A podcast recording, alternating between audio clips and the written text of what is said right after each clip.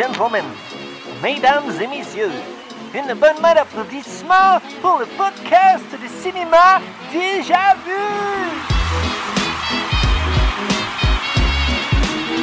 Salut tout le monde, bienvenue au podcast de cinéma déjà vu. C'est l'épisode 49. Puis aujourd'hui, notre invité, c'est Alex. Yo, Alex, comment ça va? Ça va bien, vous autres? Oui, Yeah. ça va. Hey, je tiens à préciser, le monde te voit pas parce qu'on on met rien que l'audio sur Internet, mais nous, on te voit, puis t'es en direct d'un garde-robe. Je pense que le premier invité officiel qui tape un enregistrement déjà vu à partir d'un garde-robe. Je trouve ça nice. Pour faire ce qu'il faut pour euh, le, le, le- La qualité. le bon oeil. Et Le bon oeil et le- la belle oreille du podcast. T'as pas le choix. Exact. Ça, c'est, ça, c'est de la dévotion, là, on aime ça. ouais, c'est ça. Ouais. La dévo... Attends, la dévotion, ça se dit ça en français, ça? Des beaux C'est ça, un anglicisme, Du peut-être. dévouement. Ouais, je pense que c'est plus du dévouement. En tout cas, Hmm. S'il y a quelqu'un euh, qui nous écoute, qui est bon en on lance la question, puis revenez-nous avec la On réponse. va avoir dans une question semaine. du public à chaque semaine, cette semaine. Est-ce que dévotion est Oui. un mot qui existe? Oui, puis on n'a pas souvent de réponse aux questions publiques. Il y a Joe Roy des fois qui nous répond, mais Joe, si tu sais euh, si c'est un anglicisme, écris-nous, on va être content. On pourrait aussi faire la recherche, mais c'est trop, c'est trop facile. yes! Hey Alex, c'est pas la première fois que tu viens nous voir, puis c'est pas la dernière, j'imagine. Je suis content que tu reviennes. Puis j'aimerais ça que tu nous expliques rapidement tes trois choix que tu avais proposés au public. C'était quoi? J'avais proposé Dunkirk, euh, Oxford Ridge, puis euh, 1917. Un film euh, de guerre, là, Seconde Guerre mondiale, et, etc. là, fait que... Trois Et films de guerre, mais Ouais. trois bons films de guerre aussi. Ouais, ben bon, ça dépend pour qui. là. Euh, J'ai vu qu'Oxford Ridge faisait pas l'unanimité euh, Au du côté de, de Capot. là. L'unanimité du côté de Capot. Ouais. c'est pas unanime dans ma tête à La moi. minor- tout seul. minorité, là. Mais, non, mais euh, ça va. c'était peut-être moi aussi. Là, je sais pas si les, les- du capot aussi t'avais fait des commentaires, mais euh, Oxford Ridge, euh, moi j'ai pas tant trippé. Puis je, je veux dire, je, je questionne pas le monde qui ont aimé ça. Là, c'est, tout est subjectif, là, mais je trouvais que c'était. Tu sais, c'est un film de Mel Gibson, là, fait qu'il a fait aussi Nous étions soldats, qui est un autre film très euh, américain, là, puis... Tu sais, je veux dire, ils ont perdu cette guerre-là, mais le film est quasiment tourné de façon à montrer que, dans le fond, ils ont gagné, là. je trouvais que Mhm. euh, Oxford Ridge, c'était un peu comme... Il y a des moments vraiment américains, là, dans comment le film est, est montré, puis est monté aussi. Fait que... Ouais, c'est ça. Ben, ce qui arrive, c'est un petit peu la- pour la même raison. Moi aussi, moi, je l'ai pas vu le film, là, en fait. Là. Moi, je sais juste que c'est réalisé par Mel Gibson. Puis, C'est assez. puis tu sais, c'est ça. Puis ça, ça en dit long parce que, tu sais, Mel Gibson, je veux dire, le connaissant, c'est un républicain, euh, full américain, full catho. euh, euh, tu sais, je veux dire, c'est juste l'image qui, qui vient avec qui, qui, qui m'inspire pas confiance. Surtout, genre, un gars républicain qui parle de guerre, on dirait que j'ai pas le goût de, de lui offrir ma confiance. Mais bon, ça peut être bon, je l'ai pas vu. Ben, moi, je trouve ça Ouais. bon. Puis euh, Andrew Ouais. Garfield dedans, il, il est assez incroyable. J'adore l'acteur, là. Puis, euh, puis dans ce film-là, il est assez bon. Ben écoute, mon take rapide, là, je l'ai écouté cette année parce qu'Alex, euh, il me l'avait recommandé, il m'avait dit T'écoutes ça, c'est bon. Effectivement, c'est bon, mais il est quand même pas de taille contre les deux autres. Moi, écoute, mon choix préféré d'un trois, c'est Dunkirk. Euh, euh, qu'on peut dire Dunkerque, dans le secteur qu'ils sont. Euh, c'est lui que je souhaitais qu'il gagnait. Il a pas gagné. Je suis triste, mais c'est pas grave. Partie remise. Moi, tout, je souhaitais, tu sais, je veux dire, 1917, c'est un film que j'ai adoré. Puis là, j'étais content de le réécouter une deuxième fois. Par contre, Dunkirk, je l'ai pas vu. Puis on m'a déjà recommandé plusieurs fois de l'écouter. Puis j'aurais aimé ça que ce soit lui T'as qui pas gagne vu. Dunkirk? J'ai pas vu Ah. Dunkirk. Holy shit, man! Euh, mais moi non plus, je l'ai pas vu. Puis euh, What? j'ai même le, j'ai le Blu-ray quelque part euh, en arrière. là, dans- Ben, j'ai déjà commencé, puis genre, je sais pas, j'étais comme pas dans le mood d'un film de guerre, fait que j'ai arrêté. Non, non. J'ai jamais Non, non, non, non, non, ok. Je connais Capo, c'est un fan de Nolan. T'aimes la trilogie des Batman? T'aimes, t'aimes ses autres films aussi? Euh, euh, Chris, ça te, il te le manque? Il te manque ce film-là? Faut que Ben tu là, l'écoutes. oui. T'as pas le choix. Oui. C'est ton ça fait, un- devoir. ça fait un petit bout que je veux l'écouter, mais j'espérais que ce soit l'occasion idéale aussi pour l'écouter, pour pouvoir en parler avec du monde après. Mais euh, écoute, c'est- ça reste dans mes plans, il reste dans ma watchlist. Dans les, it. trois, dans les trois films que j'ai donnés de- comme choix, c'était mon préféré euh, des trois. Là. Fait que, euh, ouais, c'est c'est- euh, c'est- lequel? Ah ouais. C'est Ouais. un peu celui qu'on souhaitait tous qui gagne finalement pour genre le découvrir ou parce que. Est-ce qu'on peut s'entendre pour dire que c'est Dunkirk? J'ai travaillé l'année passée avec euh, un Français qui vient du nord de la France, puis j'avais dit, vous autres, est-ce que vous dites Dunkirk? Comment, comment vous l'appelez? Puis c'est Dunkirk. Fait que, euh, Clairement, je sais pas que le monde dise. Dunk, euh, c'est Dunkirk. Comme euh, d'un comme d'un côté ou de l'autre, sais, Dunkirk. Dunkirk. Fait que, hey, on va aller dans 1917 parce que le monde qui crié sur notre épisode, ils veulent qu'on en entende parler. J'ai hey, goût de, de, de- de- starter ça en disant que moi, je l'avais pas écouté en 2019. 2019, on va se le rappeler, c'était une très grosse année au cinéma. Joker, Once Upon a Time, Little Woman, euh, la liste, euh. Je l'avais pas écouté parce que euh, à, la réception, on dirait que c'était quasiment unanime. Le film, il est vide, il est plate à part être un show-off d'accomplissement.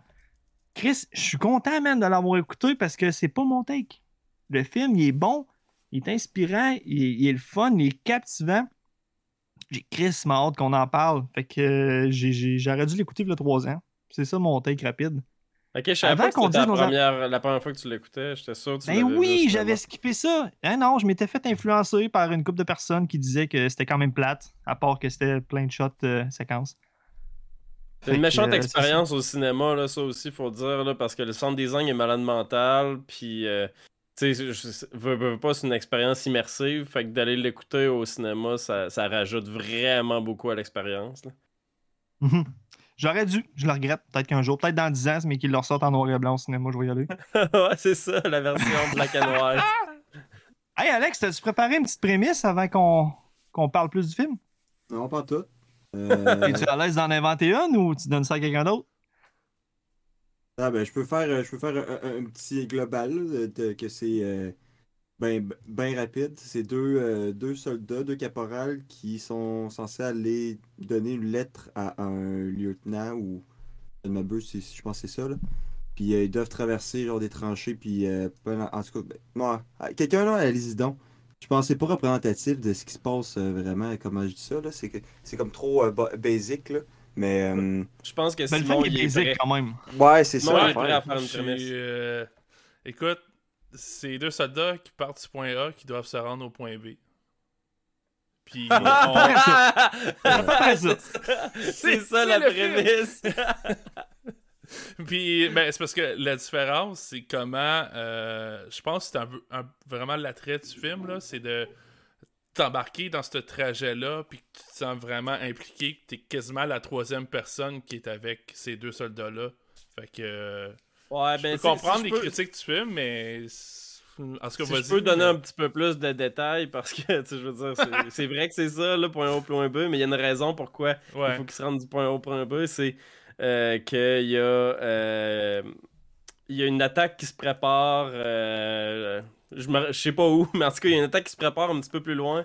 Puis euh, le- son espèce de. Le général de ces deux gars-là leur demande d'aller livrer le message euh, à l'autre gang qui s'a- qui s'apprête à attaquer euh, des Allemands parce que les Allemands, ça fait longtemps qu'ils préparent ça, cette attaque-là, puis les Allemands sont prêts à les recevoir, puis finalement, c'est une embuscade, là. Fait que tout le monde va mourir. Fait que là, les autres, ils ont un message à aller porter, puis c'est ça. C'est, c'est que si l'attaque se fait, ben, c'est une perte assurée, là. Une boucherie. Une boucherie. Yes, c'est à peu près ça. Merci, Capo. Euh, Fait que ceux qui sont habitués, ils le savent. Euh, avant de tomber en zone spoiler, on va se faire une petite tournée d'appréciation générale parce que ça peut vous indiquer si vous voulez continuer le podcast ou pas, l'écouter ou pas. J'ai goût de commencer avec toi, Capo. Euh, 1917, t'as-tu ta première écoute? T'as-tu aimé ça? Euh, j'imagine que vous en doutez un petit peu. Là. Moi, je suis quand même un grand tripeur de technique. Fait que c'est sûr que je pouvais pas ne pas aimer ce film-là. Fait que je l'ai vraiment aimé. Euh, en contrepartie, c'est sûr que j'ai souvent dit qu'un film avec une narration euh, un petit peu moins originale Faible. ou intéressante, ça m'intéressait peut-être un petit peu moins. Par contre, là, ce qui arrive, c'est que ce que je trouve particulier de ce film-là, c'est que c'est une aventure qu'on vit. Puis c'est tellement vrai comme aventure, puis c'est tellement le fun aussi. On dirait qu'ils ont, créé ça de manière euh, divertissante. Puis ça m'a fait un petit peu penser à quand j'ai écouté Lawrence of Arabia, euh, de suivre des gens de près dans une aventure. Et c'est pas si long que ça là, comme film, 1917, mais euh, c'est ça, de les suivre dans une aventure, puis vivre toutes les petites péripéties avec eux autres en temps presque réel. Euh, c'est vraiment intéressant. Fait que c'est difficile. comparaison. Ouais, ouais, ben c'est ça, c'est c'est le même feel que j'ai eu euh, fait- avec euh, Lawrence of Arabia. Fait que c'est difficile pour moi, c'est ça, de. Je suis un mordu de technique vidéo, de pas aimer ce film-là. Euh, parce que c'est un peu délice technique. C'est un film fait en une, ben, une shot. C'est pas une shot, là, finalement. Quand on s'informe un petit peu, on réalise qu'il y a plusieurs shots. Puis on les voit aussi en écoutant le film. Là. Les codes sont vraiment faites pour euh, pas paraître finalement. Fait que les, les codes sont généralement euh, cachés dans le décor un petit peu. Euh, le, le film nous fait vivre une, aventure qui se rapproche euh, presque d'une expérience vidéoludique. Moi, ça m'a fait, penser, je joue beaucoup à des jeux vidéo, puis de suivre ces personnages-là, je me sentais comme dans un jeu vidéo où, genre, euh, tu passes d'un environnement à l'autre, tu vis des espèces de péripéties qui ressemblent vraiment à un, jeu vidéo. Comme pas trop le choix d'être complètement absorbé. Euh, seul petit X, c'est ça, c'est que l'histoire est peu recherchée, puis euh, l'histoire me semble plus au service du visuel que de quelconque contenu narratif qui pourrait être intéressant. Euh, je, vais élaborer par après, quand on va être rendu dans la zone spoilers. Fait que plus, la DP est éblouissante, la coloration est ingénieuse, la scénographie puis les décors sont malades mentales complètement. Moins, les péripéties euh, me semblent un petit peu forcées euh, pour que les, déplace- les- des déplacements qui devraient être euh, banals restent quand même intéressants à suivre. Puis euh, sinon, euh, c'est ça, la narration est au service du visuel. À vous. Chris, c'est un peu gênant de passer en arrière de toi Ouais. parce que t'as à peu près dit tout ce qu'il y avait à dire. Tant je- que pareil comme la tienne, comme, euh, comme j'avais dit tantôt, c'est un film que, que, que j'avais repoussé l'écoute parce que c'était pas vraiment. Je pourrais pas dire que c'était un préjugé, mais mettons que je faisais confiance au monde qui disait que c'était pas de temps nécessaire de l'écouter. Mais moi, ce que je peux dire, c'est que c'est quand même nécessaire de l'écouter parce que des films de guerre, on s'en est fait crisser dans la gueule un puis d'autre, puis lui, il est totalement différent, puis je pense que c'est le fun de. Ben, c'est le fun. Euh, faut, pas, faut pas admirer ça, mais je veux dire, c'est, quand même bien de, de- C'est bien exécuté pour se mettre à leur place puis avoir un peu vécu ce qu'ils ont vécu. Là. Un peu, je parle. Fait que non, j'ai aimé ça quand même, c'est un autre point de vue, comme je pourrais dire. Euh, vas-y, Simon. Fait que oui, j'ai aimé le film. On avait deviné. mais, euh, hey, écoute, moi, ça, je l'avais pas encore vu. C'était sur ma watchlist. Moi, j'ai à découvrir Roger Deakins, qui est le director of photography là, pour ce film-là. Puis, si le monde ne le connaisse pas, c'est lui qui a fait entre autres euh, Blade Runner 2049. Et il a fait beaucoup de films avec Denis Villeneuve. Il a fait beaucoup de films avec les frères Cohen. Fait que c'est. Je suis tombé dans un, un rabbit hole de ce gars-là, là, puis comment il conçoit la, la cinématographie. Fait évidemment, 1917, j'ai capoté, j'ai vraiment, vraiment aimé ce film-là. Euh, moi, j'embarque à 100% dans ce qu'il présente. Euh, D'habitude, je, je parle tout le temps comme le narratif, j'aime ça, j'aime ça. Oui, mais dans ce cas-là, ça me dérange pas, parce que le film réussit, je trouve, parfaitement sa mission de raconter une histoire, une expérience, puis la vivre vraiment. Puis il y a des moments comme plus l'image, je dirais. L'image du film, plus que sa réalisation, m'interpelle beaucoup. Puis genre, j'ai plein de shots que j'ai hâte de parler avec vous. Mais règle générale, ce film-là, je l'ai adoré. Le fait que l'histoire est pas trop développée, ça me dérange pas tant parce que le film réussit 100% selon moi de raconter une histoire puis de faire vivre une expérience puis faire vivre des émotions par le fait même. Fait que je donne deux thumbs up pour ce film. Good. Alex, toi, c'était pas ta première écoute, là. Deuxième, certain? Deux, troisième, ouais, je, je, je l'avais déjà écouté euh, une ou deux fois. Puis euh, ben, à chaque fois, pour vrai, là, je vais dire l'aspect qui m'impressionne pour à chaque fois, man, les, le travail de caméra qu'il y a dans le film, là, complètement insane. Je me sentais, ben, on, Capo l'a dit un peu tantôt, là, on se sentait quasiment à la troisième personne, Simon qui a dit ça. Genre, je sentais que j'étais là, là, puis que je marchais en arrière d'eux autres tout le long du film pratiquement. Là. C'est ce, qui est- c'est ce qui est fou avec ça. Puis, genre, on est. Ben, moi, personnellement, j'ai jamais écouté de film qui me faisait sentir comme ça, aussi, genre, euh, immersif, aussi. euh, Hey, J'en ai un pour toi, man. Ah ouais? C'est quoi? Victoria. Victoria. C'est filmé en one take. Tu suis une fille qui vit une aventure une nuit de temps. Genre, ça- elle, sort d'un bar à 3 heures, puis le film finit quand que le soleil se lève. C'est un vrai de vrai one take, puis t'as vraiment l'impression d'être avec eux. Je te recommande ce film-là. On a, on a tous donné 5 étoiles, je pense, à ce film-là. Moi, puis Capo, Ok. là. Simon, je sais pas, là. J'ai pas vu. Victoria, mets ça à ta watchlist, puis si tu l'as oublié, là, je te le rappellerai tantôt, là. Ouais, parfait. Tu peux continuer. Good. Yeah, c'est ça. Puis que euh, niveau, niveau narratif, euh, je suis un peu comme vous autres. Euh, je trouve ça bon, sans plus. Euh, c'est vraiment, je trouve, c'est. Moi, de un, la, la, la, la guerre, ça me parle beaucoup. Je parle de tout, ce qui englobe ça, toute l'histoire qui se rattache à ça. On dirait que, genre, peu importe comment que c'est amené, pratiquement, je vais être embarqué parce que c'est c'est quelque chose qui, qui, qui m'intéresse beaucoup. Alors, des documentaires, des films, n'importe quoi, niveau, si tu as juste ça comme base, ben, je vais être intéressé. Fait vu que la, la complexité narrative est pas à son maximum, mais tu sais, genre, je très pareil, là. Je, suis obnubilé par, euh, par, tout, par tout ce qui est ça. Fait que niveau euh, réalisation de tout, hein, c'est incroyable. Fait que le film, j'ai adoré le film. Puis c'est un film que je sais qu'à chaque fois que je vais écouter, comme disait Chris, c'était encore bon. Puis je découvre des, nouvelles choses à chaque fois. Des nouvelles cotes, que comme euh, Capo l'a dit, c'est un one take, pratiquement à, une coupure ou deux près de- euh, sans, sans être en plan séquence, mais en tout cas, il y en a plus que ça, mais je parle de niveau euh, coupure euh, fait par exprès, là, je parle. là. Euh, Ouais, J'ai- c'est ça, j'ai- c'est- Il y en a Ah, une ou deux, je pense que c'est c'est c'est fait par exprès. On, va en, on en parlera peut-être un peu plus tard au pire, là, pour pas de- donner de spoilers, mais c'est genre. euh, ou sinon, tu sais, tout le reste, c'est. Les coupeurs, ils sont faits pour pas que tu les vois. Là, mais Me c'est- trompes-tu ou j'ai lu? que la shot la plus longue, c'était genre 7 minutes et demie? Ce qui est pas tant que ça. Pour... J'aurais eu l'impression que la shot la plus longue, c'était genre 25-30. là. Ben, l'affaire, c'est que ben, ça se peut, je, je peux pas te confirmer ou. Il me semble que j'ai lu dire ça tantôt. contraire, mais. a- C'est parce que. Il y a tout le côté set piece, je pense aussi, il faut donner. Parce que le Victoria, je l'ai pas encore vu, mais honnêtement, euh, vous me donnez envie- vraiment envie de le voir.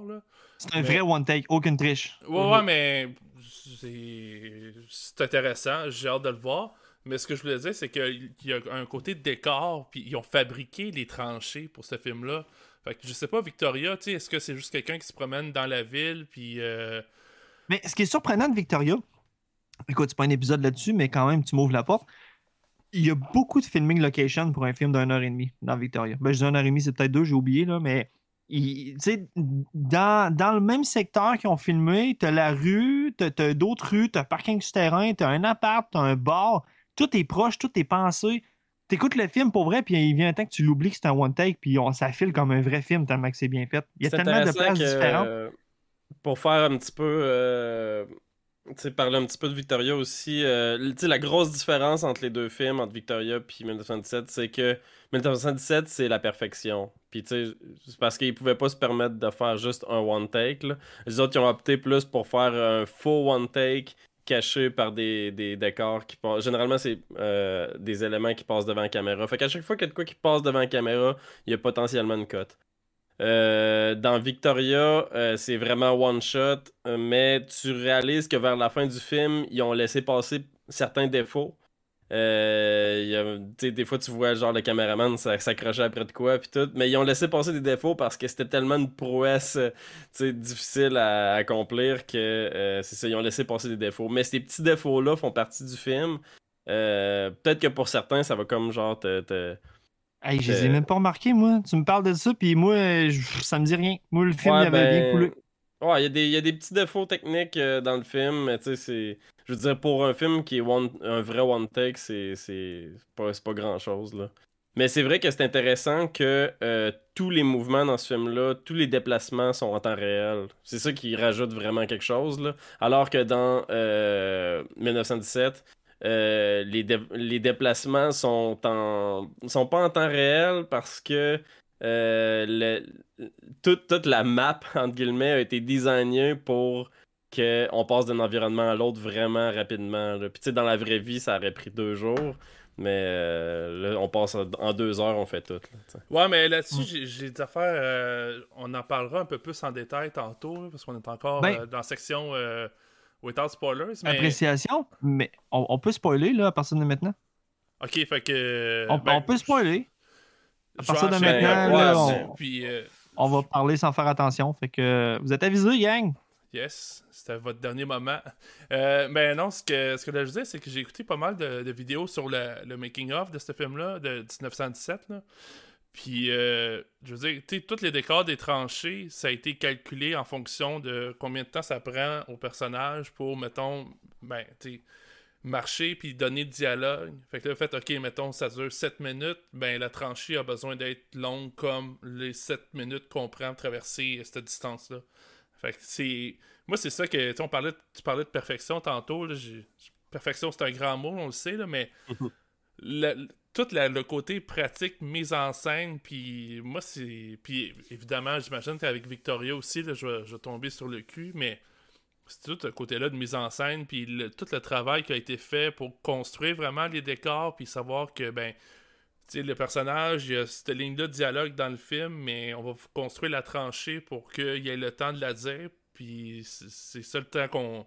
Le temps qu'on. ah, c'est- comme bizarre parce que c'est un paradoxe. Le temps qu'ils prennent, c'est la.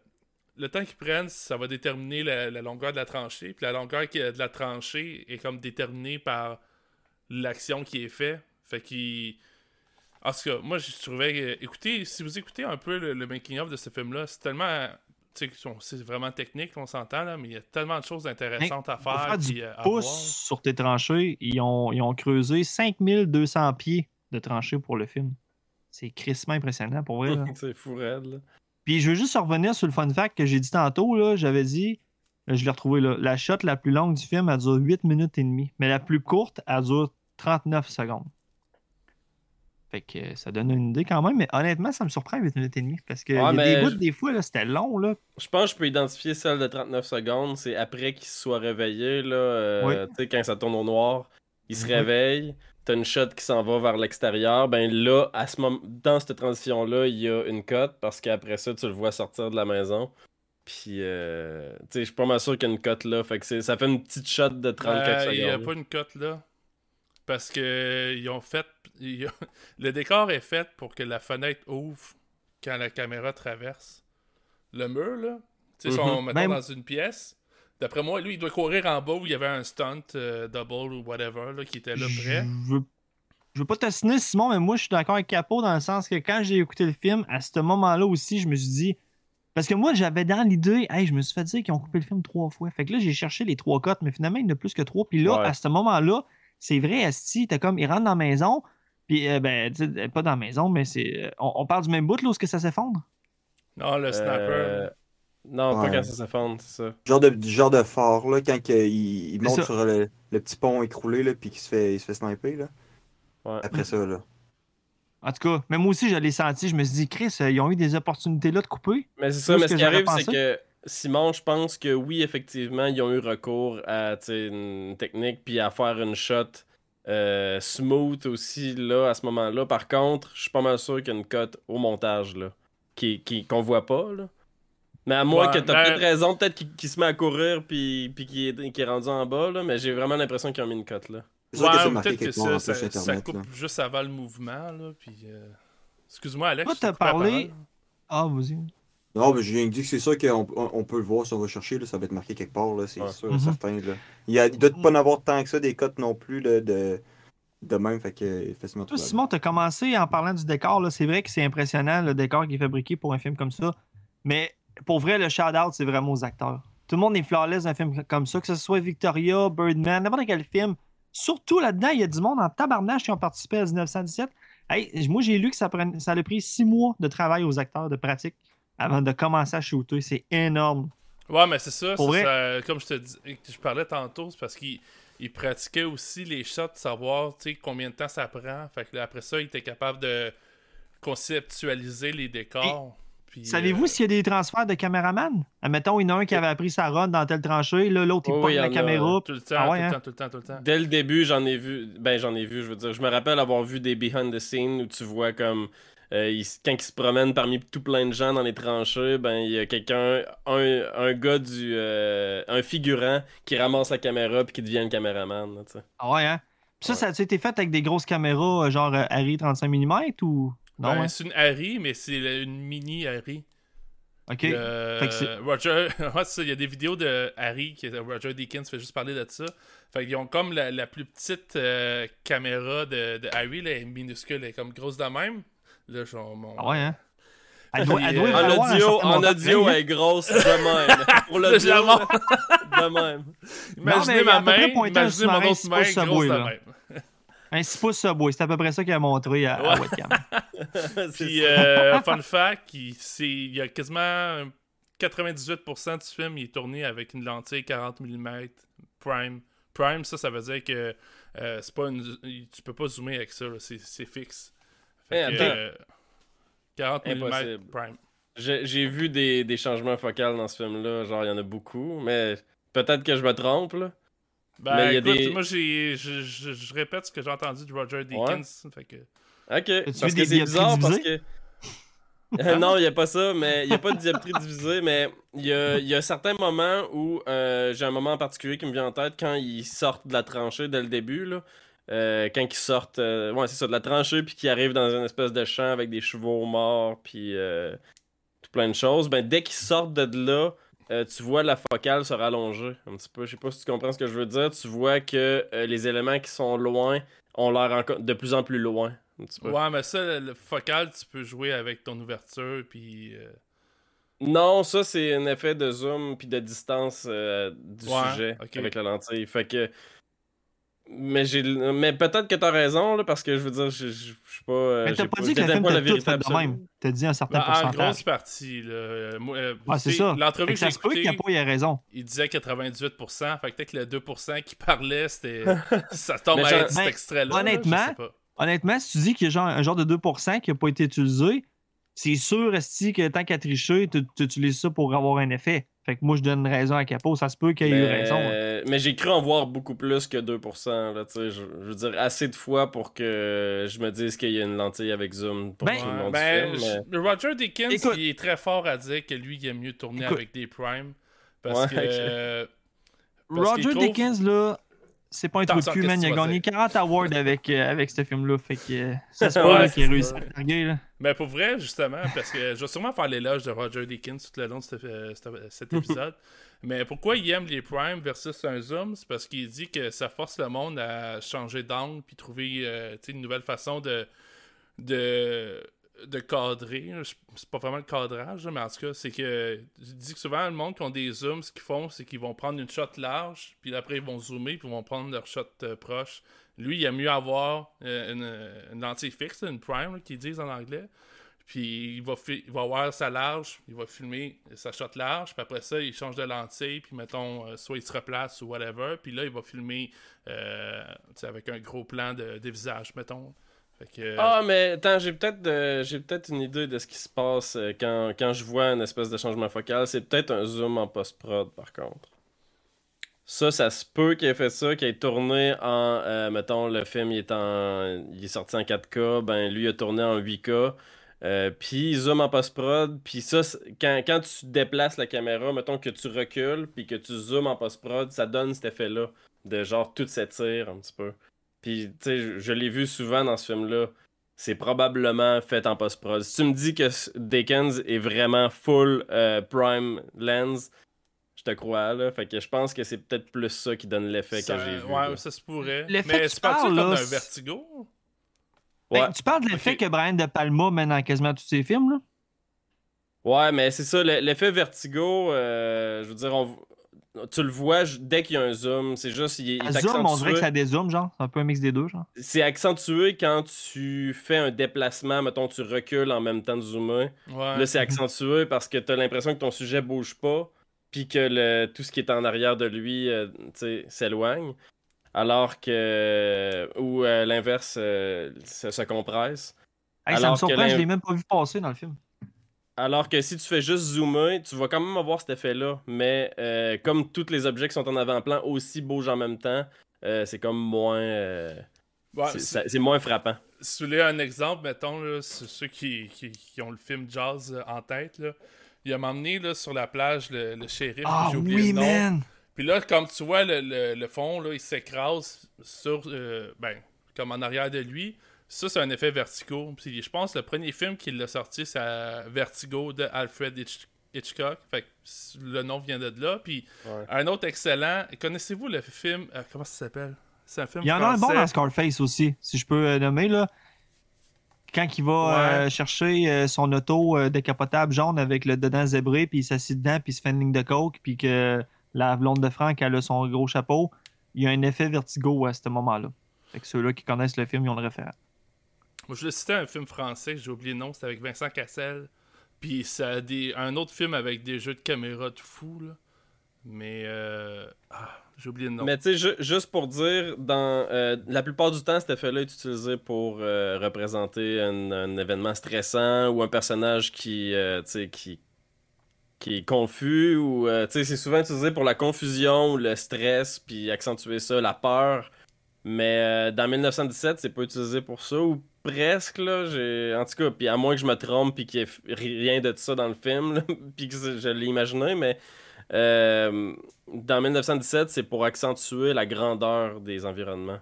Puis euh, tu, tu le vois, c'est ça, quand il sort de la tranchée, tout s'élargit. C'est juste pour accentuer le fait que là, on n'est plus dans une tranchée, on est rendu dans une grosse plaine.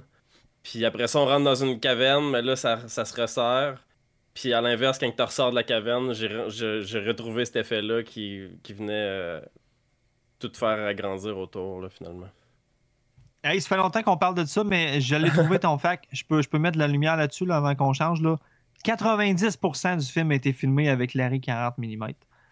euh, signature Prime. Euh, 47 mm pour la scène de la rivière, puis 35 mm pour euh, le gym basement and tunnels.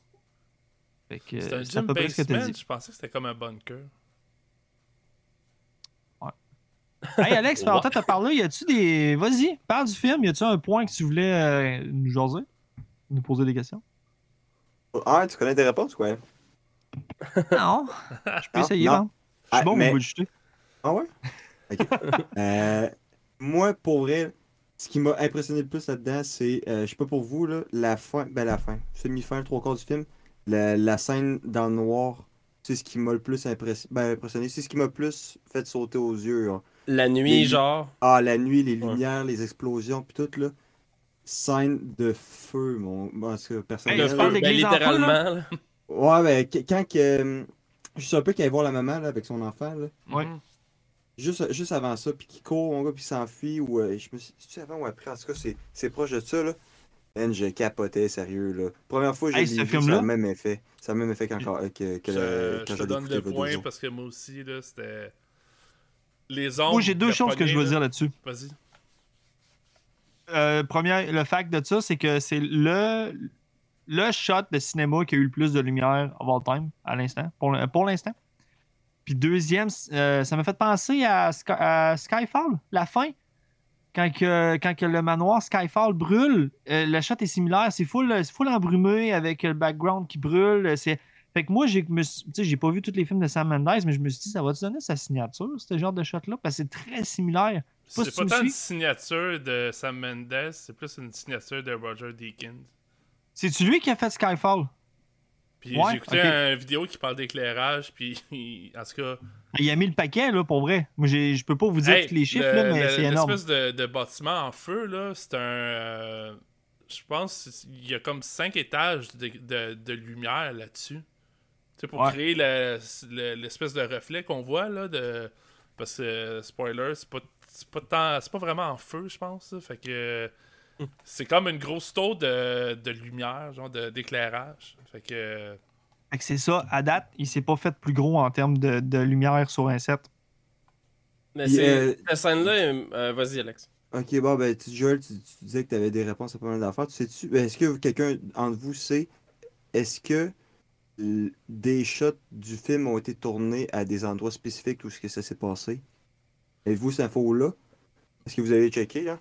Euh, Non, moi, non, Tout ce que je sais, c'est que c'est inspiré. C'est ins- Tout ce que je sais sur ce film-là, moi, c'est que c'est ins- euh, Sam Mendes s'est inspiré d'une histoire sur son grand-père. Son grand-père qui a vécu la Première Guerre mondiale.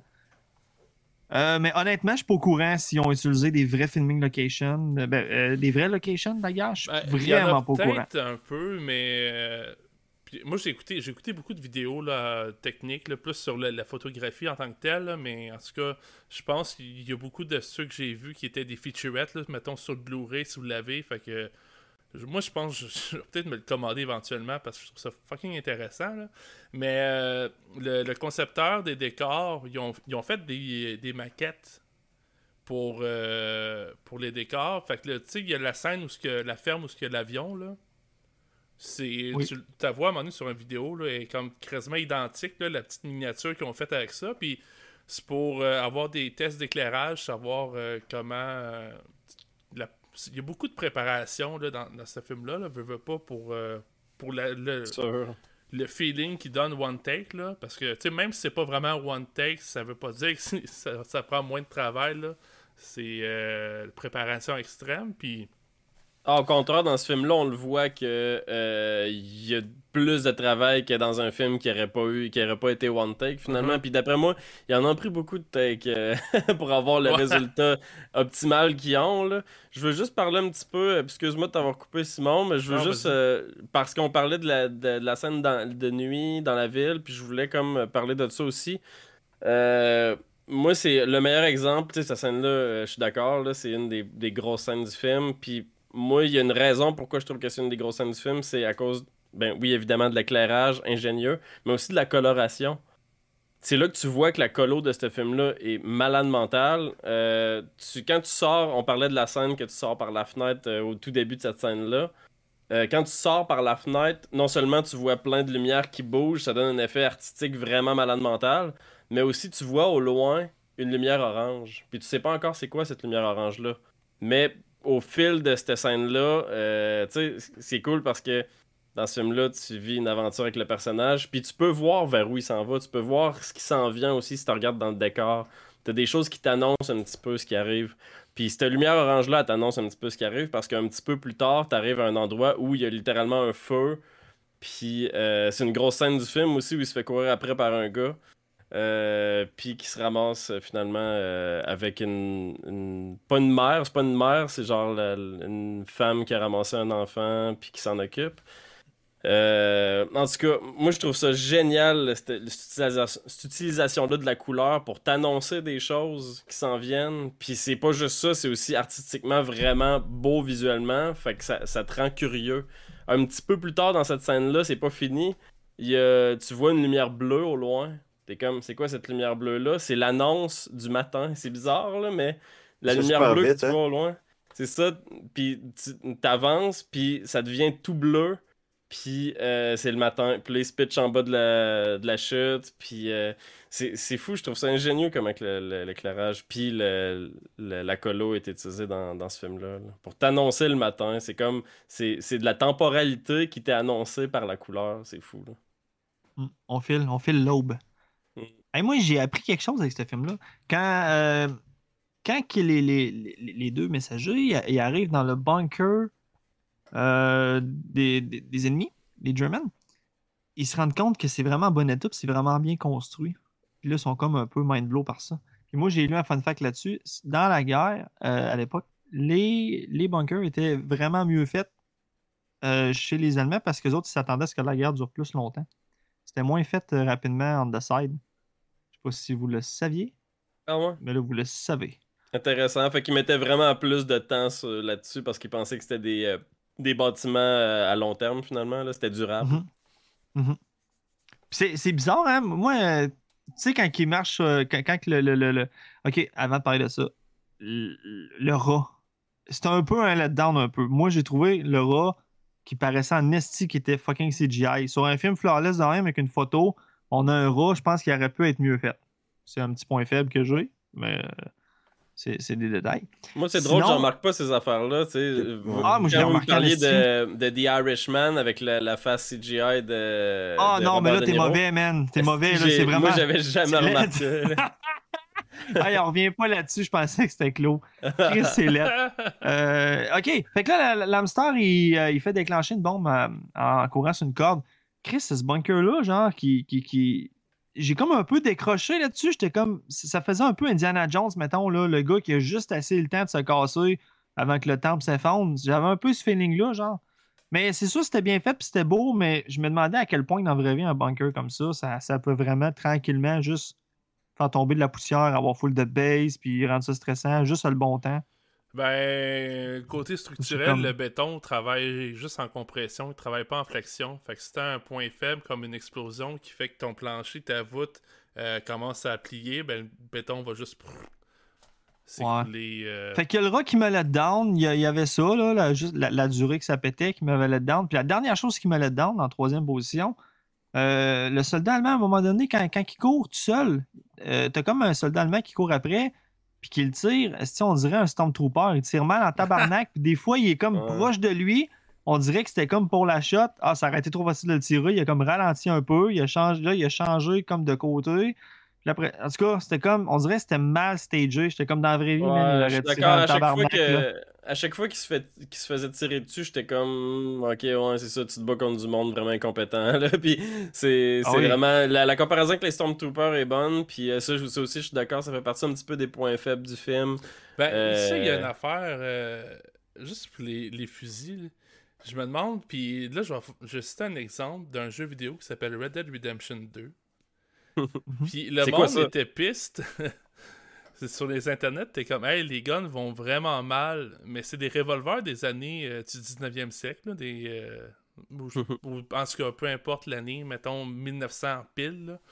Fait que euh, c'est quand même des vieilles armes. C'était pas tant précis. Fait que je suis d'accord sur le côté que Stormtrooper de la chose. Mais Non, je me demande si c'est pas nous autres qui a grandi en jouant à des jeux vidéo qu'on pense que c'est vraiment non, facile de pogner quelqu'un avec un gun en courant. Non, non, non, non, mais- non, non. Je m'imaginais à la place du gars en train de courir après le, le protagoniste. là. Je- il- est proche. Il, il aurait pu juste se le tirer de même à bout portant, mais non, il continue de courir, là, il ralentit un peu, là, il arrive pour le shooter, puis ah, ça marchait pas pour Il n'y vrai, a pas juste ça, là, juste après, il s'enfarge. Puis genre, t'es comme, t'es donc ben un loser. Ah, mais Pour juste- vrai, ça me, ça me let down. C'est- Je, sinon, voulais, euh, je vous donne le point là-dessus. C'est vrai que puis surtout que comme tu finalement le héros réussit à se cacher puis euh, tu sais, l'autre on Mais dirait oui! qu'il a comme oublié là, ça mais s'est fait vite, là. Il arrive, donne des, des coups de pied esti, sur une trappe de, de bois qui cachait une fenêtre, comme si le gars, il avait pas eu le temps de tomber dessus puis de le voir, tu sais. En tout cas, moi, honnêtement, ce ce secteur-là dans le film, je l'ai trouvé un peu boboche. Ça m'a un peu let down. Mais c'est un détail. Euh, tout ça versus l'accomplissement en général, c'est sûr que ça affecte pas tant que ça ma note, là. Mais un petit peu. Je vais juste compter l'affaire. que La seule fois que j'ai joué au paintball dans ma vie, on était dans un petit boisé, là. Puis là, j'étais bien tactique avec mes gars. J'étais comme, ah, ok, là, on va aller les prendre par surprise en, en- en passant sur le rebord, là. Ils nous verront pas. Là, pas à courir. Puis finalement, je me suis fait headshot. Puis c'est là que j'ai compris qu'à la guerre, je serais mort vraiment rapidement. Il faut, faut que je récupère ton audio, man. Headshot. ah, ben écoute, je pense qu'on a un extrait, là. Ouais. Euh, la- L'anecdote de Simon qui, qui joue au pinball. Euh, euh, ça, me fait penser un petit peu quand tu parles de. hum, tu sais, tout est. Tout, cette scène-là, tout est comme placé pour que le héros s'en sorte. Puis euh, ça me ramène un petit peu au fait que tout est super timé dans ce film-là. Puis on dirait que ça le justifie un tout petit peu, là, parce que tout est tellement timé dans ce film-là, avec la caméra, avec, avec tous les acteurs, avec tout ce qui se passe dans l'environnement. Euh, ça me fait ça me donne l'impression que tout est chorégraphié du début à la fin du film mais chorégraphié pas euh, pas, une, pas une chorégraphie de danse mais une chorégraphie entre les acteurs puis la caméra ça te quoi de, de cool de se dire ça je trouve genre de ok tout ce film là était chorégraphié de A à Z entre le caméraman puis les Mais, acteurs ré- Ben, règle c'est générale, c'est vraiment bien fait. ça. le- c'est- Je m'en suis rendu compte juste quand le gars courait après, là. Ouais, mais l'affaire, c'est que la tête que tu viens de donner, Capo, c'est-tu comme de côté négatif? Tu dirais que on le sent, la chorégraphie, ou c'est, Non. euh, Ben, une fois de temps en temps, oui, par Ouais. contre. Mais euh, la plupart du temps, moi, je trouve que c'est bon, là, justement, parce que la plupart du temps, on le remarque pas. Euh, puis c'est ça qui fait que c'est bon, justement. Mais par contre, il y a des moments comme, justement, le gars qui shoot, puis euh, ça, ça fait une péripétie qui se rapproche d'un Deus Ex Machina qui est un petit peu cheesy, en, en tout cas, à mon sens. Là. Puis qu'est-ce que vous pensez? Comment vous avez réagi la scène de quand, quand que le soldat euh, allemand se fait tirer, ben, il se fait mettre au sol par euh, des- les avions, euh, mi- mi-film environ, avant que l'autre Mhm. gars meure? Ouais. Ça, a été quasiment un des seuls moments du film que j'ai été sur parce que je m'attendais je m'attendais pas à ce qu'un des soldats euh, anglais meure. Fait que ça a été comme le seul moment du film que j'ai vu un petit saut. J'ai fait Chris. voir, que, voir qu'est-ce qui est arrivé. Parce que, tu sais, tout au, au long du film, je me dis, ça, c'est prévisible. Ça, ça va se passer, ils vont s'en sortir. un- ça reste un film. tu sais, la- C'est rare que le- dans les films, là, ça, ça arrête puis que tout le monde meurt, là, puis que ça finit mal. Ça finit tout le temps bien. C'est un des seuls moments du film que- qui m'a surpris. Je sais pas si c'est bon ou si c'est mauvais. Là. euh, ça m'a pas trop dérangé, mais là-dessus, euh, ça, j'ai aimé ça. Là, que, que un des deux acteurs principaux meurt mi-film. Genre, c'est. c'est- Ben, Ouais. C'est Moi, quoi, je m'en attendais venir. un peu. Moi, je Ah m'en ouais? attendais parce que la pochette, puis dans les bandes annonces, on voyait que le protagoniste principal. Fait que je me suis dit, bon, ben, ça va être cool de mettre un peu de drama en le faisant tuer, euh, le deuxième. Puis en même temps, il y a un message à, à- à délivrer, puis il va voir son frère à lui. Je trouvais que ça fitait, puis ça m'a pas pris par surprise. Honnêtement. Ça m'aurait pas pris Ouais. par surprise le protagoniste, ça, mais vu qu'il est la pochette, puis il est dans le trailer, puis tout. C'est ça, on se fait. Mais, Regarde, la, la seule fois qu'on s'est fait avoir avec ça, man, c'était. C'était Scream 1. Mais normalement, Ouais. un protagoniste de pochette meurt pas, là. C'est très rare. Mais c'est ça à quoi ça me fait penser, Joe? Il y a un film d'une opération militaire là, en Afghanistan ou peu importe. là. C'est c'est, euh, un- une espèce de petit commando de Marines ou whatever. le film s'appelle de- en français Le seul survivant. Puis met, en, ça met en vedette Mark Wahlberg. Je te laisse. euh, je te mets au défi de trouver c'est qui le seul survivant. Ça, ça a tellement l'air du, du film de guerre le Ah, plus Lone Ranger! cheesy. Euh, ben, pas Lone, Ça, Ran- Lone Lone Ranger? Survivor, ça serait en français. Lone Survivor, ouais, Lone Survivor, ouais, ouais. Puis, tu sais, c'est, en tout cas, c'est extrêmement. En tout cas, si vous aimez les guns, sûrement vous l'aimeriez, hein, mais moi, je trouvais ça. J'adore les guns! J'adore les armes! mais bref, le film s'appelle The Lone Survivor, là, le seul survivant, avec Mark Wahlberg. Tu sais, c'est comme son nom est en gros en haut de l'affiche. Tu te demandes pas vraiment euh, qu'est-ce qui se passe. Tandis que Ah Mais ben, moins si, le triste. survivant. C'est triste parce que dans un cas comme ça, tu peux pas vraiment vivre de stress dans le film. Moi, ça me coupe totalement toute possibilité d'être stressé pour le protagoniste. Ouais, exact. C'est complètement ridicule, mais en tout cas. Au Mais moins, dans, qui a réussi, c'est Scream, je te le 1917, dis, man. ça- Ton, ton point, je le trouve bon, mais euh, c'était moins. En tout cas, c'était moins prévisible que vraiment le, le seul survivant de. Mais il y en a une couple de. Pour revenir à l'espèce de surprise qui vient avec le fait qu'il y a un personnage qui meurt, je trouve que c'est pas la seule surprise, entre guillemets, du film. Euh, t'as, tu sais, le, le tripwire qui explose, ça, c'est c'est une surprise, là. Puis t'as peur quand même pour le personnage principal. Euh, Il y a, oui, effectivement, le, le soldat allemand qui tue. euh, surtout, tu sais, qu'il tue juste après euh, que lui. euh, c'est quoi déjà son nom? C'est Blake ait voulu le sauver, tu sais, littéralement. Là. C'était Mhm. comme genre, non, on, on, on le tue pas, on le sauve. Puis finalement, il se fait poignarder. Genre, c'était comme, wow, ok. Puis, Ça aussi- pas, là. c'est ça. Puis aussi, Blake, comment, là. comment c'est amené, là, tu sais, la caméra qui, qui suit le personnage principal. Puis pendant que le personnage principal s'en va chercher de l'eau, Blake se fait tuer l'autre bord. Puis là, t'as la caméra qui se retourne. Puis là, tu, tu le vois au Ben, loin qui est en train de se faire poignarder. C'est bon, Moi, là. ça, là, avec la le jeu de caméra, j'ai trouvé ça super efficace. Puis, je suis pas d'habitude de trop impliqué sentimentalement dans les films, mais en tout cas, ça marchait en 1917 avec moi. Là. Puis, ce moment-là, en plus, puis la façon qu'il meurt, il meurt quand même rapidement. Puis, tu vois que ça plaît, tu sais. Ça me fait penser à un autre film de guerre, là, euh, Sauver le, le soldat Ryan, là, quand le médecin se fait, se fait tirer dessus. Je sais pas si vous vous, souvenez de la scène. là. Mais il, a, comme, il déchire son, euh, sa chemise, puis là, tu vois comme le sang. Puis c'est une façon, je trouve, très. euh, écoute, je suis pas médecin, là, on s'entend, mais je trouve que ça, ça a l'air vraiment réaliste comme, comme blessure. Puis, puis tu sais, dans le fond, la scène, elle ressemble pas mal aussi. La même scène que je parle, là, dans Il faut sauver le soldat Ryan. Fait et- le, le- le réalisme de la, de la blessure, puis de la façon qu'il saigne, puis que le personnage meurt quand même rapidement. En tout cas, moi, c'est. Quand ça arrive, une scène de même dans un film, ça, ça marche toujours avec moi. là. Fait que euh, je sais pas si vous autres, Mais vous il y avez a- trouvé que y a une affaire de réaliste. Ben oui, non seulement la blessure, puis tu sais, la quantité de sang me semble réaliste, là. Je sais pas, j'ai jamais vu une blessure de cette envergure-là. Mais ça me semble réaliste, mais aussi l'acting de Dean Charles Chapman est malade mental, là. Pour vrai, il. J'ai jamais vu quelqu'un acter Mais- aussi bien le- la souffrance. Puis genre, quand son ami le tire, il, comme, il bouge les jambes, puis il est comme non, lâche-moi. Puis genre, c'est tellement genre. J'y croyais, le solide. là. Je sais pas si tu le savais, mais lui, là, euh, ben, lui, il joue le personnage de, de Blake. C'était Tom Holland qui était prévu pour le personnage, mais il y a un horaire, un conflit d'horaire, fait qu'on ne l'a pas eu. Je suis bien content qu'il soit pas là. Ouais, moi tout, je suis content Ben, on- que ce soit pas je un l'aime. visage qu'on reconnaît, tu sais. Ben, exact, exact, exact, exact. C'est c'est Ben, rien contre Tom Holland, je Je l'a- sais pas je si l'adore. euh, vous l'avez reconnu. là. Non. pas Game moi. of Thrones. Il vient de Game of Ah.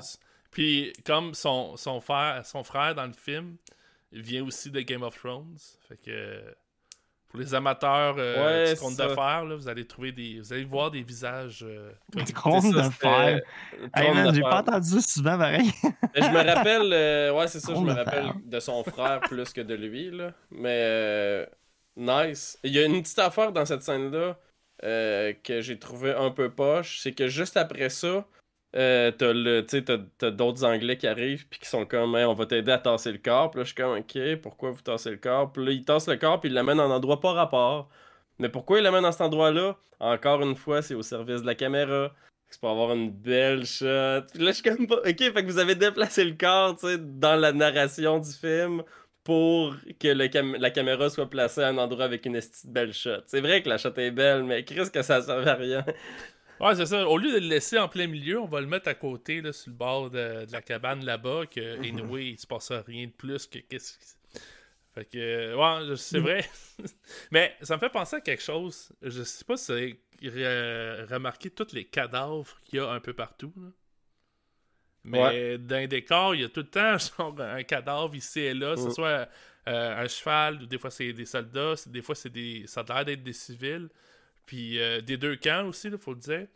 Puis moi, j'ai trouvé que euh, dans le design des décors, ça laissait comme présager le fait que la mort est partout. Dans le sens qu'elle peut venir de n'importe où. là. Ouais, solide. Puis la, fois qu'il met la main dans le corps. Ouais, effectivement. mais ça, ça, ça fait partie des péripéties que je trouve un petit peu forcées, par contre. Ouais. Genre, juste. Tu sais, quand que je parlais de péripéties qui sont là pour, euh, tu sais, rendre moins plate un déplacement qui aurait été plate dans la vraie vie, là. C'est ça, c'est comme genre, ah, il met la main dans le barbelé, puis c'est juste pour qu'il se passe quelque chose. Puis je trouvais ça un petit peu forcé, justement. Mais en même temps, s'il n'y avait pas eu ça, ça aurait été plate. Fait que je le comprends, mais je trouve que. Moi ça- aussi, je suis un peu là-dedans par ça des fois quand que tu sens qu'ils ont fait de quoi pour mettre du contenu au film. Hey, on fait un peu de temps présentement. Euh, J'ai comme l'impression qu'il va y avoir plein de points qui n'auront pas été nommés. Toi, Capo, d'habitude, tu as des listes. Y a-tu des. Euh, Avez-vous des points que vous voulez qu'on aborde en rafale avant qu'on donne nos notes? Euh, Moi, moi, j'en aurais quelques. Au moins un, là, mais si quelqu'un d'autre Ah veut y aller avant moi. Ah oui, vas-y. Vas-y, euh, Vas-y. la chanson que le soldat chante avant l'attaque, le toujours fatidique. Mhm. Euh, je sais pas si vous la connaissez, mais c'est Non. c'est une- la chanson s'appelle Wayfaring Stranger. Euh, moi, je la connais bien parce que c'est une de mes chansons préférées de Johnny Cash. Puis quand je peux plugger Johnny Cash, je le fais. Euh, mais j'aime beaucoup la chanson. Puis justement, c'est une chanson assez comme, euh, tu sais, comme quand tu vas mourir, tu vas rejoindre le monde qui t'a. C'est- très chrétien, là, mais catholique, peu importe. Puis euh, tu vas rejoindre euh, ta mère, ton père qui t'attendent au ciel, on l'espère. Puis, mais tu sais, sûrement parce que j'ai aussi un gros attachement, la, la chanson, cette scène-là, elle m'a vraiment. Je dirais pas jeté sur le cul, là, j'étais pas à terre euh, nécessairement, mais émotionnellement, ça fonctionnait. Puis aussi le fait que si tu regardes tous les visages des soldats qui sont là, qui écoutent la chanson, c'est tous des petits jeunes. Ils ont l'air d'avoir comme euh, 18 max quasiment. Fait que euh, il y a quelques moments, je trouve que le film, il plug des trucs comme ça, de montrer que c'est des. Cette guerre-là, c'était. Ça a l'air qu'il l'appelait comme la la guerre de la jeunesse ou la guerre des jeunes parce que la plupart du monde qui était enrôlé dans l'armée, c'était tous des, des jeunes de comme de 17 à 20 ans, mettons. Là. Mais imaginez ça, là, comme tout le monde que vous avez. On a tous vécu cet âge-là. Je pense qu'on est rendu un peu plus vieux maintenant, mais imaginez que tout le monde vous connaissez de cet âge-là. C'est jeune, là. Tu viens de finir le secondaire, mettons. Puis tu t'en vas faire. tu t'en vas combattre dans des tranchées. Puis c'est de la chair à canon, la Première Guerre mondiale aussi. hein. Fait que. En tout cas, Mais moi, ça, cette c'est. scène-là a Cette scène-là est 100%. excellente. Cette scène-là est vraiment, genre, euh, est magnifique. Puis, euh, c'est c'est- c'est un exemple de comment introduire un acte 3 sans cote. sans faire de cote. T'as introduit un acte 3 en pluguant une petite tourne, un moment de tranquillité, avant, genre, l'espèce de combat final, puis euh, après ça, dénouement. Euh, j'ai trouvé ça vraiment ingénieux, aussi. Là, que... là, toutes les. En tout cas, les problèmes sont finis. Oui, effectivement, les problèmes sont finis parce que là, tout ce qui te reste à faire, c'est d'aller livrer ton message. Fait que euh, c'était un petit peu ça, je pense que ça représentait. Je trouvais ça vraiment bien plugué. Hey, j'ai un point, moi, à souligner rapidement. J'aime ça, moi, quand un film contient un acteur, puis qu'on le sait pas, pour vivre un punch. Je l'ai vécu, moi. À la fin du film, le général qui cherche euh, pour aller donner son message, c'est Benedict Cumberbatch. Mhm. Pour vrai, j'étais comme, Chris, je savais pas, moi, il était là-dedans. Puis quand tu penses à ça, c'est c'est voulu parce que son nom n'est pas sa pochette, puis c'est- c'est c'est- puis c'est correct parce que tout le long du film, tu te demanderais, il est où, il est où, il est où, il est où. Puis ça, j'aime ça. J'aime ça, on, ne- on nous l'a pas dit, moi, je savais pas qu'il allait être là, ça a fonctionné, puis j'étais puis il était très bon. J'ai adoré son personnage. Ouais, puis il a pas été utilisé pour attirer du monde. C'est ça qui est intéressant. Là. Il a pas, ils ont pas Exact. été utilisés pour genre son gros nom sur la pochette, puis il joue dans ce film-là. Non, il a été utilisé, puis il a bien passé. Ça peut, ça peut pour certains passer comme de l'espèce de fanservice de Benedict Cumberbatch, mais pour moi, ça, ça- je trouve que ça a bien coulé, puis il a, il a un bon rôle là, à un certain point. C'est bon qu'il n'y ait pas genre un rôle fucking central dans un film aussi, ce gars-là, des fois. Là. Ah, il Ben, est littéralement là, une scène. Mhm. C'est Même ça. pas au Je l'ai peut-être déjà dit. J'ai peut-être déjà dit, mais il y a de quoi de similaire dans Interstellar? Dans le fond, Matt Damon, il avait jamais été dit qu'il serait dans Interstellar. Puis personne ne savait. Puis tu t'en vas au cinéma, tu checkes Interstellar. Hé, Matt Damon, il est là, tabarnak! fait que ça fait en sorte que quand tu écoutes le film, tu ne l'attends pas. J'espère que que, moi, le monde qui écoute l'épisode ont vu ces deux films-là. Parce que- Ouais. Ah, ouais, je suis désolé. non, non, c'est correct. je trouvais ça drôle. Le, le gars qui trippe de savoir qu'il y a des punchs, puis finalement, Mais il spoil tout. Mettons qu'Interstellar, c'est un gros film. Si vous l'avez pas vu, allez le voir. là. Il y a Matt Damon, ouais. spoiler, mais. Non, mais tu sais, je veux dire, il était tenu caché pour la promotion du film. La star, c'est correct. Là, il y a eu en masse d'entrevues, puis tu vois sa face partout sur IMDb ou whatever. Là. C'est plus, un- plus une cachette. C'est comme une cachette de, sor- de sortie là, pour pas que le Mhm. monde dise Hey, Matt Damon! Il est où dans le film? Je le vois pas! Fait que c'est ça. Capot, toi, t'as pas dit le point que t'avais cette feuille? La dernière- ouais, c'est ça. J'ai une petite chose que je tenais à dire, c'est euh, juste souligner l'ambiance sonore, puis aussi la composition musicale dans le film. Euh, quand même, c'est pas, c'est pas négligeable. Là. Là, on a de la musique super évolutive qui suit l'action. Pour un film d'aventure, de même, j'a- j'appelle ça un film d'aventure parce que pour moi, c'est, c'est vraiment ce qui se rapproche le plus en termes de genre à ce film-là. C'est vraiment Mais c'est une aventure. C'est ça, littéralement. Fait que euh, pour moi, la musique évolutive de même avec le style de film, c'est juste trop parfait. Puis il y a des moments où la musique était magnifique aussi. Là. Fait que le compositeur, il est vraiment bon. J'ai pas trippé sur toutes les tunes du film. Là. Des fois, c'était trop, euh, tu sais, euh, quand Hans Zimmer fait des films d'action, mais il y a d'autres moments où c'était comme plus émotionnel, puis ça progressait, puis ça devenait plus intense. c'était vraiment bien plugué. Fait que c'est juste ça que je voulais souligner. Nice! C'est un bon point, puis c'est vrai que la soundtrack était bonne. Hey Alex, avant qu'on tombe à nos notes, y a-tu un dernier point que tu voulais souligner sur le film? Euh, pas en particulier, on a fait un, un bon tour euh, rapide de- de- des points forts, des points faibles. Points faibles, moi, euh, je, pour vrai, euh, je sais pas si on, on fait une petite tournée, là, si vous avez tout dit ce que vous aviez à dire, mais j'ai pratiquement pas de points faibles. Pour vrai, là, il n'y a pas grand-chose à part la narration puis l'aspect action, mais en même temps, c'est pas tant un point faible, c'est juste si c'est ça qui se passe dans, dans, dans l'espèce d'aventure, justement, de, de deux heures, de, de deux à un gars qui, qui, qui vont qui délivrer un message, ben c'est ça, it. Puis ils ont Ça- pas essayé de, de trop en faire parce que ça aurait pas, pour eux, ça aurait pas été pareil d'avoir trop de, de- d'explosions, trop d'affaires. Ça aurait- ça- là, c'est comme grounded, tu te rapproches des personnages, puis on développe quasiment une mini-relation avec ces deux personnes-là, puis une personne, Mhm. je- mettons jusqu'à la fin. Là.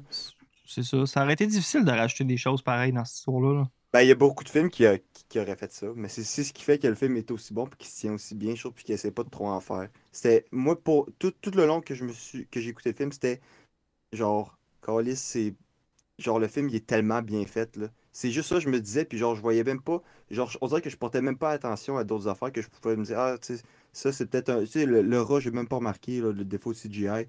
Je remarquais pas quasiment les défauts, puis j'étais trop, genre, mindfuck par les, les cam- genre le, le- le jeu de caméra, puis justement les lumières, tout ça, genre j'étais fucking blown away par ça, puis j'ai aimé ça. Puis c'est ce qui fait que euh, ben, ça va, ça va, ça va jouer sur ma note parce que j'étais tellement genre omnubilé par ça que je sais, genre, je prenais pas, même pas attention de voir les points négatifs que je pourrais voir dans d'autres films d'habitude.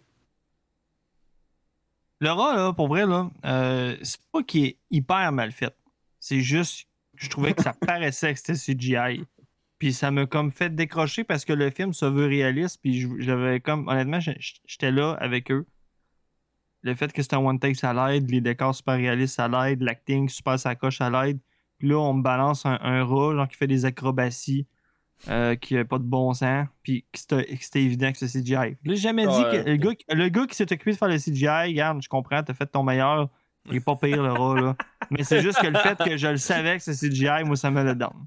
Il mérite sa paye, ce gars-là, là, quand même. Il, mé- il mérite sa paye. Il mérite sa paye. Fait que. euh, hey, Alex, vas-y donc, continue sur 5. Tu lui donnes comment, toi? À 4.5 sur 5. J'ai- Hmm. j'étais un peu... Si je pouvais donner 4.25, je pourrais le faire, mais 4.5, c'est ce qui se rapproche le plus de ce Ben, que. Simon, il a instauré une petite, une petite mode ici, là. T'es peut-être pas au courant, là, mais lui, admettons, quand il fait l'entre-deux, il aurait dit je mets cap plus le petit cœur. Parce qu'on peut mettre un petit cœur sur. Hein? Fait que Non, ça, c'est son entre-deux. je vais mettre 4.5 parce que pour moi, c'est quasiment impossible de faire un film parfait. Tu mets-tu le petit mon- cœur? C'est mon. Ouais, un petit cœur. C'est mon.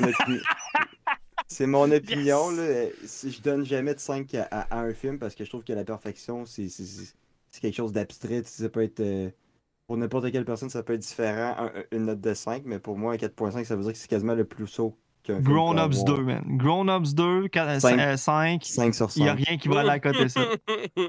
5 sur 5 avec deux cœurs à côté. That's deux cœurs. Shit. Ah, Non, non, c'est pas vrai, je vous niaise. Hey, ça, là, vous savez pas, mais Joël m'égare tellement avec ce film-là, là. Il fait bon. Non, non, non, hey, hey, wow, wow. Je, vais- je sais pas si je vous l'avais dit dans le coup j'étais nu, mais. Défends-toi. Quand- Ouais, je vais me défendre en crise parce que. À la base, quand on a fait le top 10, moi, Joël m'avait dit c'est un top 5. C'est un top 5. Fait que là, j'ai fait Chris, je vais me, faire, me mettre 5 films, ça va être ça, it. Deux minutes avant qu'on enregistre. Ah, finalement, ça va être un top 10. Là, j'étais, oh, tabarnak, là, euh, je sors, je mon, mon bloc-notes. Une belle surprise, ça, pareil. Et là, genre, quel film j'ai écouté récemment que j'ai écrit. Tu sais, que moi, je, je, je l'aime, je m'en serais pas, là. Mais, genre, tu sais, il y a tellement d'autres films que j'aurais mis à la place de ça, mais j'étais juste tellement. Genre, j'écoutais le monde parler, genre, de leur top 10, puis je faisais mon top 10 en même Ouais. temps, là, des cinq derniers. Fait fuck you, Mais- Joël, à cause de ça. Est-ce Mais si tu m'en veux, parle si tu veux je te donne une permission. Non, mais je te donne une permission. Tu peux publiquement Ouais. swiper Grown Ups 2 par Superbad parce que tu m'as Ouais. dit que tu avais oublié que Superbad existait puis il aurait été là à la place. Ça aurait Fait été, ouais. Fait Absolument. qu'on confirme, on retire Grown Ups 2 de ton top 10 puis on met Superbad, Ouais. c'est réglé. Fait que t'es plus le gars qui a Grown Ups 2 dans son euh, top 10. C'est. Attention. C'est Fair enough. pareil. Bon. Fair enough. Non, mais je sais jamais. Non, mais pour vrai, j'espère que tu ne prends pas personnel. C'est- Non, non, non, c'est c'est des barres. Je sais, je l'amour. sais que tu, je sais que tu, C'est m'agaces avec ça parce que tu, tu sais que je Ah, réagis. je me fais agacer pour bien d'autres affaires, m'inquiète Ouais. pas. Oh, Hey, c'est- euh, je, je vais y aller, je vais te suivre, moi. Moi, moi je- ah, j'hésite. 4.5, j'ai goût de te suivre, mais en même temps, non, ça un 4 avec un cœur. Puis, mais c'est c'est ma première écoute. J'ai comme le goût de me renseigner encore plus, regarder des making-of, me renseigner. J'ai- goût de laisser le film mûrir. Puis peut-être que l'année prochaine ou dans deux ans, je vais le réécouter, puis je vais faire fuck yeah, c'est un masterpiece, ça mérite 4.5. Mais là, aujourd'hui, à ma première écoute, je donne un 4. Puis 4, on va se le dire, c'est très bon, surtout avec le cœur. C'est tout. Euh, Cap- Capot, vas-y donc. Ouais. Moi, c'est un 4 sur 5. Euh, Avec écoute, le cœur ou pas? Pas de cœur. Un, un 4 sur 5 straight. Euh, écoute, c'est un vraiment bon film que je recommande à tout le monde, surtout le monde qui tripe sur la technique au cinéma. Même ceux qui trippent pas sur la technique au cinéma, je pense qu'il y a, euh, il y a de quoi de passionnant, même pour quelqu'un qui s'intéresse pas à ça, de voir la, la prouesse technique qu'est ce film. Euh, sinon, pour l'aspect narratif, l'histoire me l'a dedans un petit peu, mais par contre, je compte dans la narration l'aspect plus aventure du film, puis le fait que euh, je trouve ça absolument excitant de suivre ces personnages-là euh, dans une aventure dans laquelle on sait pas ce qui va arriver, puis, qui finit toujours par avoir des péripéties intéressantes, puis aussi euh, de se promener au travers des environnements vraiment captivants. Moi, ça m'a vraiment rappelé certains jeux vidéo auxquels j'ai joué. Puis cette expérience-là, je la trouve quand même assez unique pour un film. Justement, c'est ce qui se rapproche le plus de certains jeux que j'ai adoré. Cette espèce d'exploration-là d'un univers. Là. Ben, c'est ça. J'ai j'ai vraiment adoré ça pour ça. Fait que, ouais, un bon 4 sur 5 euh, solide. Good. Un 4 venant de toi, moi, je trouve ça bon. C'est bon. T'es quand même un gars euh, quand même relativement critique. Fait que ça donne une idée aux gens qui l'ont pas vu. Relativement critique. Ouais, relativement critique. Euh, Je, Simon, je suis moins critique par rapport aux films euh, coréens, mettons. Ouais. Mais ouais, encore là, hey, j'ai goût que tu me fasses un genre de top 5 qu'il faut que j'écoute au plus Chris coréen. Hey, Simon. ça. Yes. Hey, écoute, moi, là, il y a un paradoxe avec mon appréciation. C'est que je trouve que la technique est écœurante. Honnêtement, je vais juste parler de Roger Deakins. J'ai remarqué que j'ai jamais parlé de Sam Mendes dans tout cet épisode-là. Euh, c'est un peu évocateur. Euh, le paradoxe étant que je trouve pas que ce film-là a besoin d'avoir. euh, on parlait de côté narratif. Alex, t'as pas mal euh, résumé un peu ma pensée. Je trouve pas que ça gagnerait avec le film en ce moment, comment il est fait à explorer plus le personnage.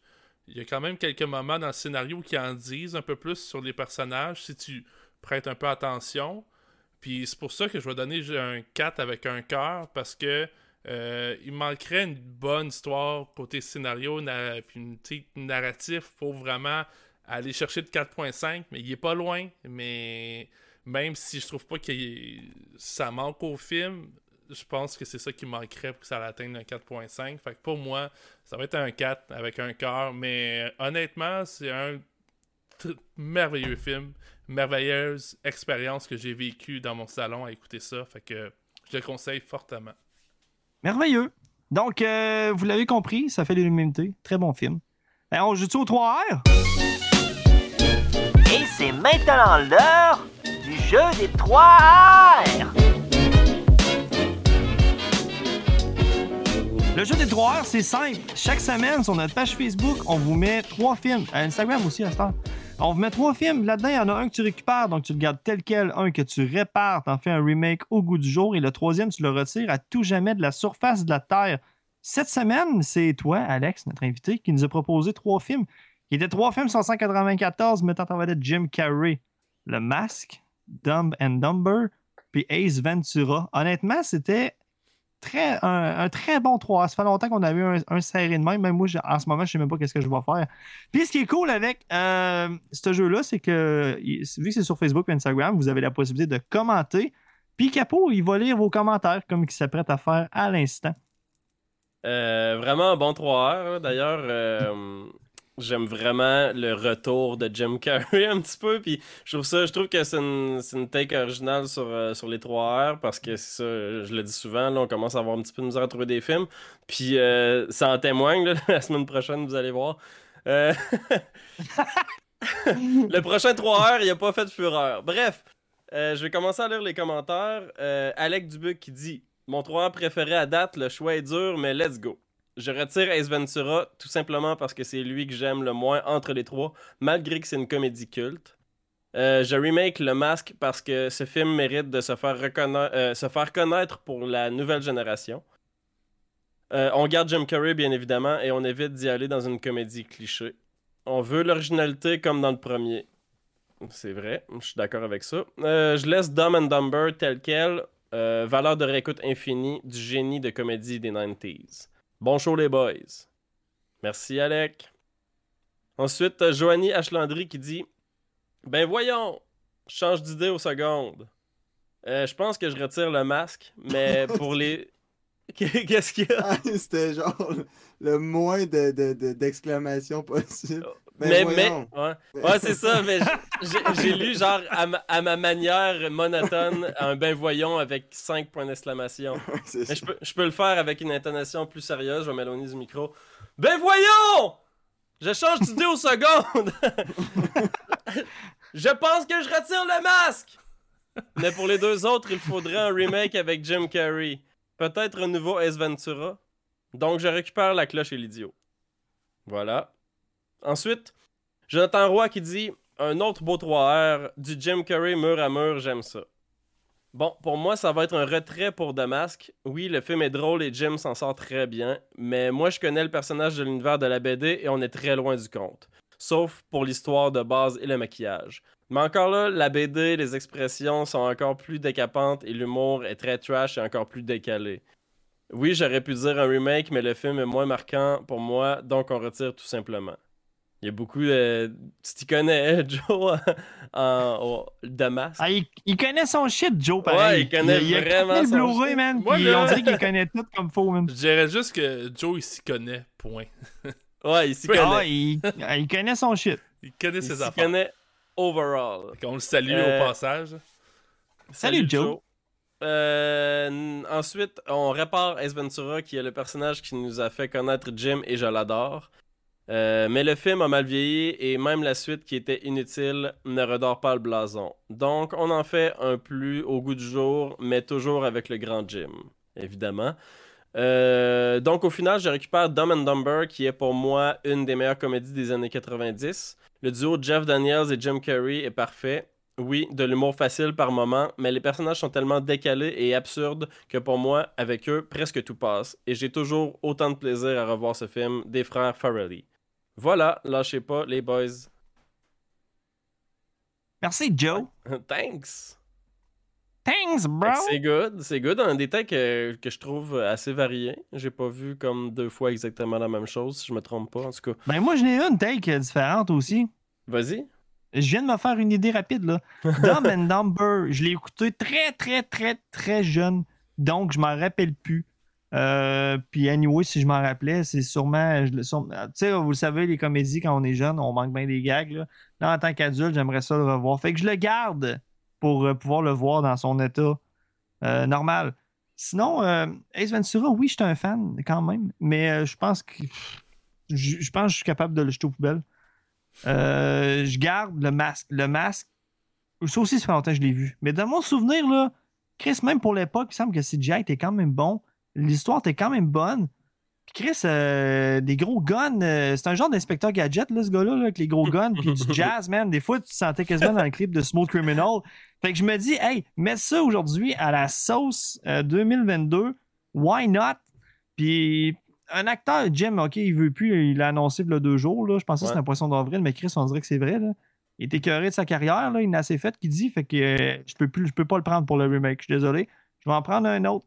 Euh, J'ai le goût de dire Timothée Chalamet, mais je pense que ça va être lui. Non, man! Non, man! Leonardo DiCaprio. Out of the blue, man. Est-ce qu'il saute pas, mais justement, ça pourrait être drôle, man. Imagine Leonardo DiCaprio mettre le masque vert puis devenir une bombe de scène, man. Une bombe de scène, ça j'ai dit? Ouais, Euh, je me suis enfargé dans mes mots. Euh, OK. Fait que c'est mon take. Le euh, masque à la sauce. Moi, je suis curieux. j'entends- J'ai vu la, la face de Simon quand t'as comparé euh, de masque à Inspecteur Gadget. Je, veux- je veux savoir ta tête, Simon. Euh, pour le 3 heures, fait que. euh, Mais attends, Joël, t'avais fini? Ouais. Non, mais quand je dis inspecteur gadget, on s'entend dessus. Ben, fait longtemps que je l'ai vu, mais il me semble il sort pas un esti de gros klaxon. Ça, fait... me ça n'a Ouais. pas de bon sens, les objets. qui bah. Ouais, c'est ça. C'est ça, mais je- ah, je suis confiant. Je suis confiant. Un remake de ça, ça, pas- ça peut être bon, ça peut marcher. Je suis confiant. Ouais, ouais, c'est. euh, Ben, Inspecteur Gadget, je cache la, la référence, là, parce qu'il sort tout le temps quelque chose de ses poches, puis tout, là. Fait que. Oui, mais l'image dans ma tête, Inspecteur Gadget, puis de masse, il me semble que ça, ça clashait un petit peu. Euh, là, je viens de changer live dans ma tête en ce moment euh, mon 3 heures, mais euh, quelque chose qui, qui reste pareil, c'est que j'élimine euh, la cloche et l'idiot. Parce que c'est un. Les deux autres sont toutes sortis de la même année. C'est ça la, la particularité, entre autres, que c'est avec Jim Carrey. Puis euh, La Cloche et l'idiot, je l'ai vu plus tard que, que Ace Ventura puis Le Masque. Puis, euh, tu sais, je le trouve c'est hilarant, là, mais j'ai un, un attachement différent avec les deux films parce que je les ai vus quand j'étais petit. Puis euh, je pense que quand t'es plus jeune, tu vois Jim Carrey faire tes... Tu Jim Carrey, c'est pas mal meilleur, là. T'as le droit d'aimer ça encore à 30 ans, mais je pense que son potentiel, c'est plus quand t'es un peu plus jeune. Euh, donc, euh, c'est pour ça que je vais garder Ace Ventura intact. Euh, Puis, en tout cas, c'est une excellente performance euh, je veux pas dire clownesque, là, mais il, il agit vraiment. Il performe avec son corps comme. Je vois pas vraiment quel autre acteur pourrait le remplacer. Fait que tu gardes le camelto à la fin? Ben, c'est pour ça que je voulais faire un remake à l'origine. Mais. euh, Juste non. ça. T'enlèves le camelto. That- That's it, c'est ça mon remake. Mais non, ben, celui que je vais faire, euh, celui que je vais faire un remake, là, ça va être euh, Le Masque. Puis, euh, je sais pas avec quel acteur. J'avais une take au début, puis là, je me suis perdu dans mes idées, puis je l'ai complètement euh, décroché. Fait que, euh, Tu pensais peut-être à Robert De Niro en CGI plus jeune? Ouais, peut-être. je pense que c'était ça. non, mais euh, je fais un remake euh, du Masque, puis euh, si ça me revient. Ah oui, Si je, l'ai, je l'ai, je Cillian l'ai, je l'ai, je Murphy. l'ai, je l'ai. Tom Hiddleston, c'est ça? Le, le gars qui fait Lucky Ah oui, dans, oui, oui. dans Marvel? Parce Oui, qui que le aussi. masque, c'est le masque de Lucky. Fait que Tom Hiddleston en Lucky. Mais c'est ça, Cillian Murphy, l'acteur qui joue Peaky Blenders, puis euh, Ouais. qui est dans les Nolan. Ouais. Ben, lui aussi pourrait être bon là-dedans. Imagine-le avec le masque vert, moi je pense qu'il pourrait souter le personnage. Ouais, mais ça, c'est mon Ouais, mais- 3R. Fait que tu le mettras dans ton Ah, non, change mon 3R, fuck Léo, man, ça va être euh, Cillian Murphy. Mais il me semble qu'il est pas assez, tu sais, comédie, là, Cillian Murphy. Je l'ai jamais vu dans une comédie. Ah, ça, ça s'arrange. Oh non, non, non, non, non, non, non, non. Hey, je reviens sur mon 3R. Le masque version France euh, avec Jean Dujardin, man. Jean Dujardin qui en fait C'est le le moins- masque. c'est la moins bonne de toutes tes takes. Non, mais c'est la plus, non, mais c'est la plus réaliste puis qui peut être la meilleure pour vrai. C'est good. Souvenez-vous de l'époque que Brice Denis existait? Ben, OSS 117, mais écoute, le premier, euh, c'est bon. Ouais. Ah, mais j'avoue, j'avoue. Ok, je peux pas, je peux pas nier. Mais Je ouais. Mon, mon 3R, il est fini. Ok. Ok. Good. Je peux-tu y Allez, aller? on va finir avec toi, Alex. Ouais, ouais, vas-y, Capo. Ok. Euh, moi, je répare euh, Damasque.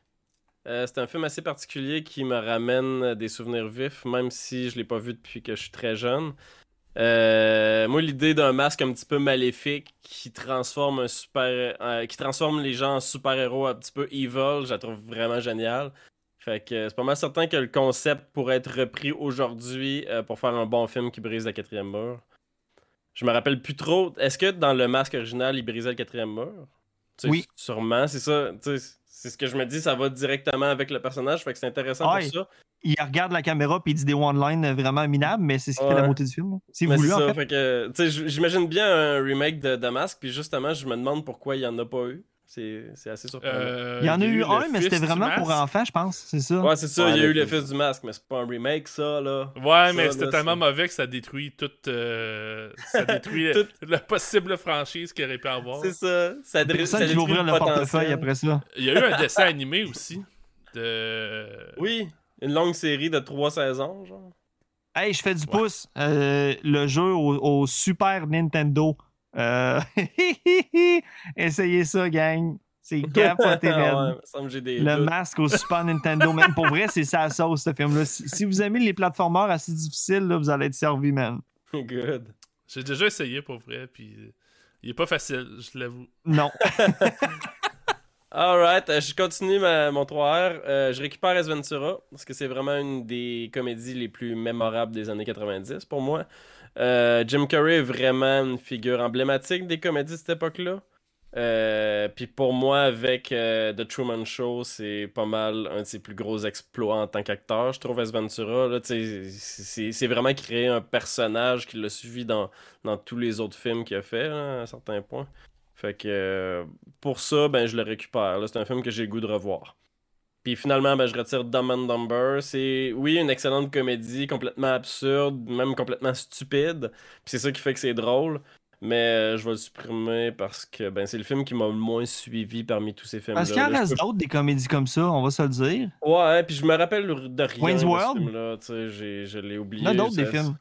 Il n'y a aucune joke qui me revient en tête. Fait que c'est ça. c'est Ça m'a pas marqué. Moi, je me souviens juste euh, de la caravane en poil de mouton.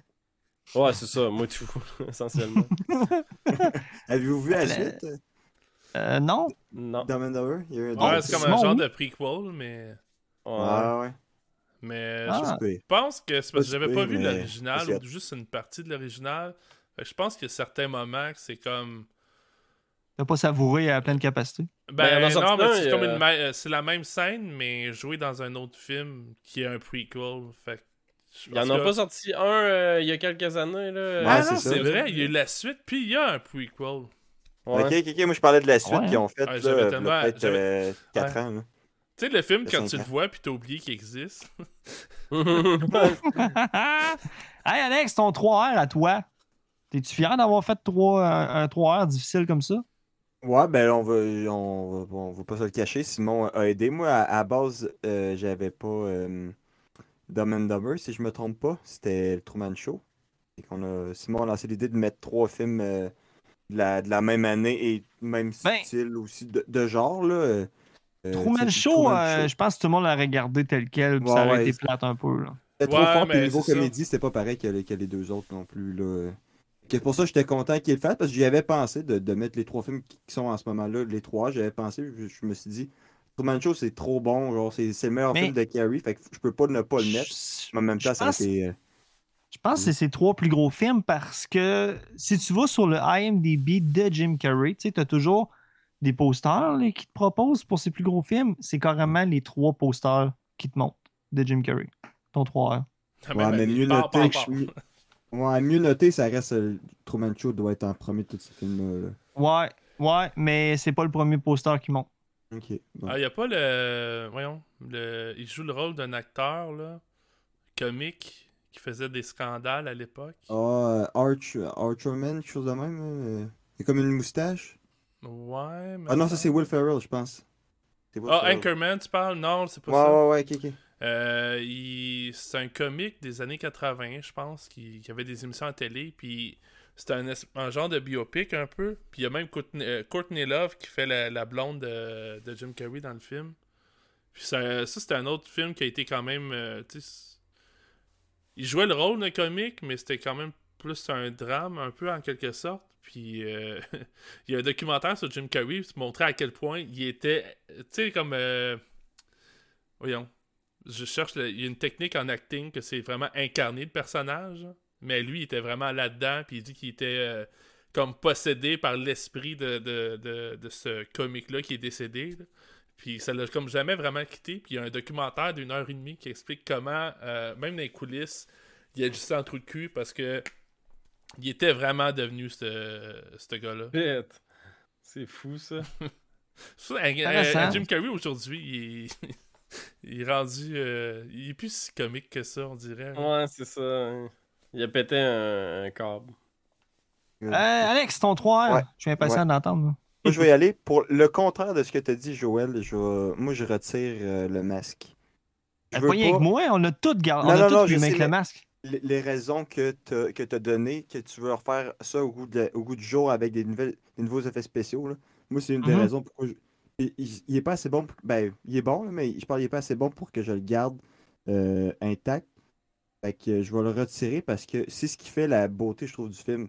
C'est le, le style un peu vieillot que je veux pas voir avec euh, des. Je sais pas, des. Des nouveaux effets spéciaux, ça m'intéresserait pas. Ben, ça m'intéresserait, mais je pense qu'il n'y aurait pas le, même effet que ce que j'ai eu, là, je sais pas, 20 ans quand je l'ai vu la première fois. Que, c'est pour ça que je, je le retire, mais j'adore le film. Euh, je garderai intact euh, Ace Ventura parce que c'est, je sais pas, c'est trop bon, man. J'ai, écouté le film pour la première fois, il pas si longtemps, ça fait une couple d'années. C'est- Puis, un petit fun fact, là, v'là quand j'habitais, je devais avoir en, bas de 9 ans, j'allais au club vidéo avec euh, mon père et mon frère. C'était une, une activité lors de, du vendredi. Puis on voulait aller louer Bruce le Tout-Puissant. Puis on a juste vu, ah, euh, Jim Carrey sur une pochette, ça doit être celle. on connaissait, on, on- on connaissait rien. Fait qu'on a pris ça. On arrive là-bas, puis on avait déjà vu euh, le film Bruce. On met ça dans, le DVD. On, on lit ça, puis fait Chris, c'est pas tout le film qu'on veut. Fait qu'au lieu d'écouter Ventura, c'était ça le film qu'on avait loué à la place de Bruce Tout-Puissant. On l'a repris, puis on l'a retourné au club vidéo, puis on a reloué Bruce. Fait que j'ai, pendant genre 15 ans, j'ai dormi sur le film, puis en me disant que c'est genre le film que j'avais que j'avais loué au lieu de Bruce Tout-Puissant, que j'ai jamais vu. J'ai fait, ah, ça doit pas être si hot que ça. Je l'ai écouté, puis j'ai adoré, puis je le garde intact.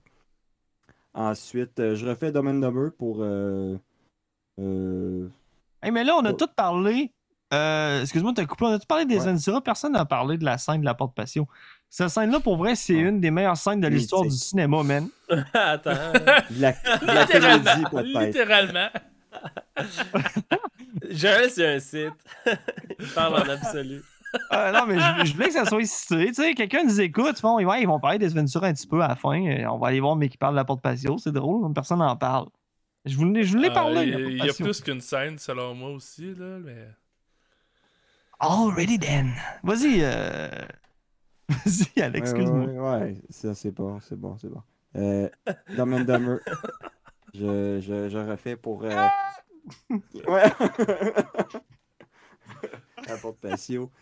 Bon, ben c'est ça. Moi je refais Dumb and juste pour que. euh, il il n'y a, a pas d'effet spéciaux dans le film, il n'y a rien. Fait que faire ça avec deux nouveaux acteurs, deux, bons acteurs de comédie, ça pourrait se faire. Je trouve que ça aurait, ça aurait pas tant d'impact sur. euh, euh, le, film en tant que tel. Je trouve que ça, serait une belle, un, beau euh, sequel.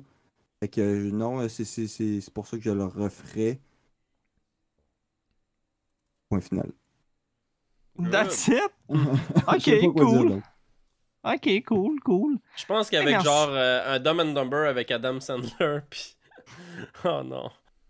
Euh, Ça serait insane. Puis le, le gars qui se pisse dessus là, dans, dans, dans, dans You Be Halloween, j'ai oublié son nom déjà. Euh, Esti.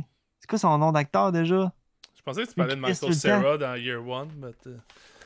Hey, hey, ça en a un bon ça, Michael Cera. Michael Cera, man. Pourquoi je l'ai pas. euh, Hey, Michael Cera va porter le masque. esti. Ah ouais, c'est mon remake? Ça le ferait. en plus. Michael, C- Puis Michael Cera, il va faire Dumb and Dumber, man. Après bon, Jean Alex? Dujardin, Michael Cera. Ah non, je garde Jean Dujardin, c'est vrai. C'était bon, ça.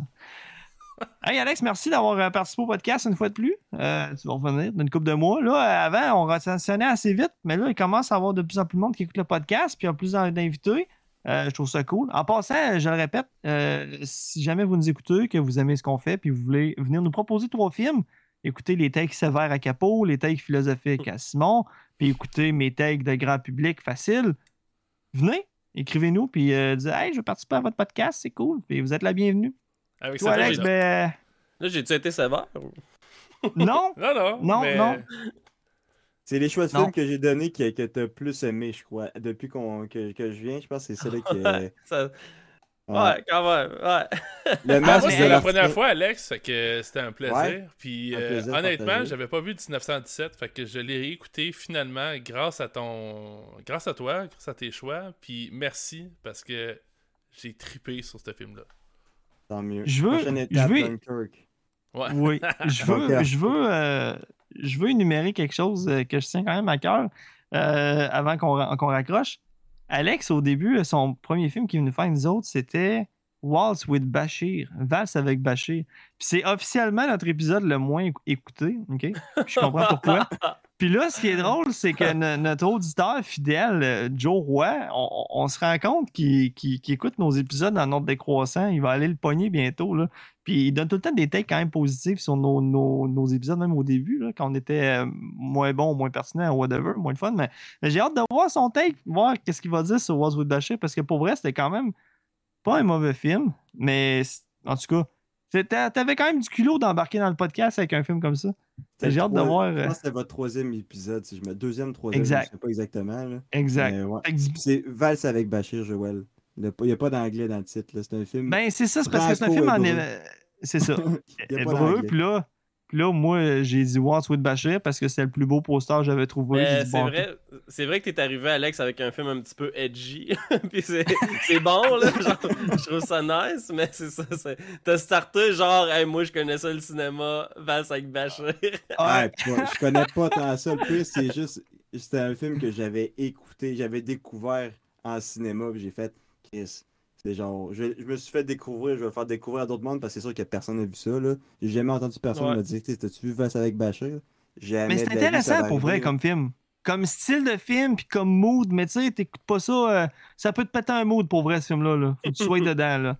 Faut que tu- Autant que Requiem for a Dream euh, dans un, un chilling party. euh, ça. ouais, maybe. Maybe. ok, ça, oh, ça ressemble. je l'avais pas vu, fait que ça, ça en dit long. Non, mais What's with Bashir, en plus, je pense que nous autres, quand on l'avait écouté sur YouTube, là, à l'époque qu'on a fait l'épisode l'année passée, il un an pile, genre, euh, il était sur YouTube, fait qu'il est peut-être là encore. Fait que tu pourras l'écouter, Simon. 480p, genre, c'était pas. euh, C'était pas optimal, là. Mhm. Non. Mais je te recommande pareil, pour vrai, c'était pas, c'était, c'était- c'était pas tant une emmerdade. Euh, mot de la fin, y a-t-il quelqu'un qui en a un? Moi, euh, j'en ai un avec une petite histoire qui vient avec là, pour l'introduire. Fait que si vous voulez me laisser euh, finir l'épisode. Euh, Hier, je, je cherchais un mot de la fin, puis euh, pour en trouver un, comme j'avais pas d'inspiration, j'ai cherché joke de guerre sur Google. Ça m'a amené sur un site qui s'appelle blackdrôle.lol. Euh, Puis j'ai la joke qui suit est sortie de, de- de ma recherche. Pourquoi un militaire amène une arme aux toilettes? Pour tirer la chasse.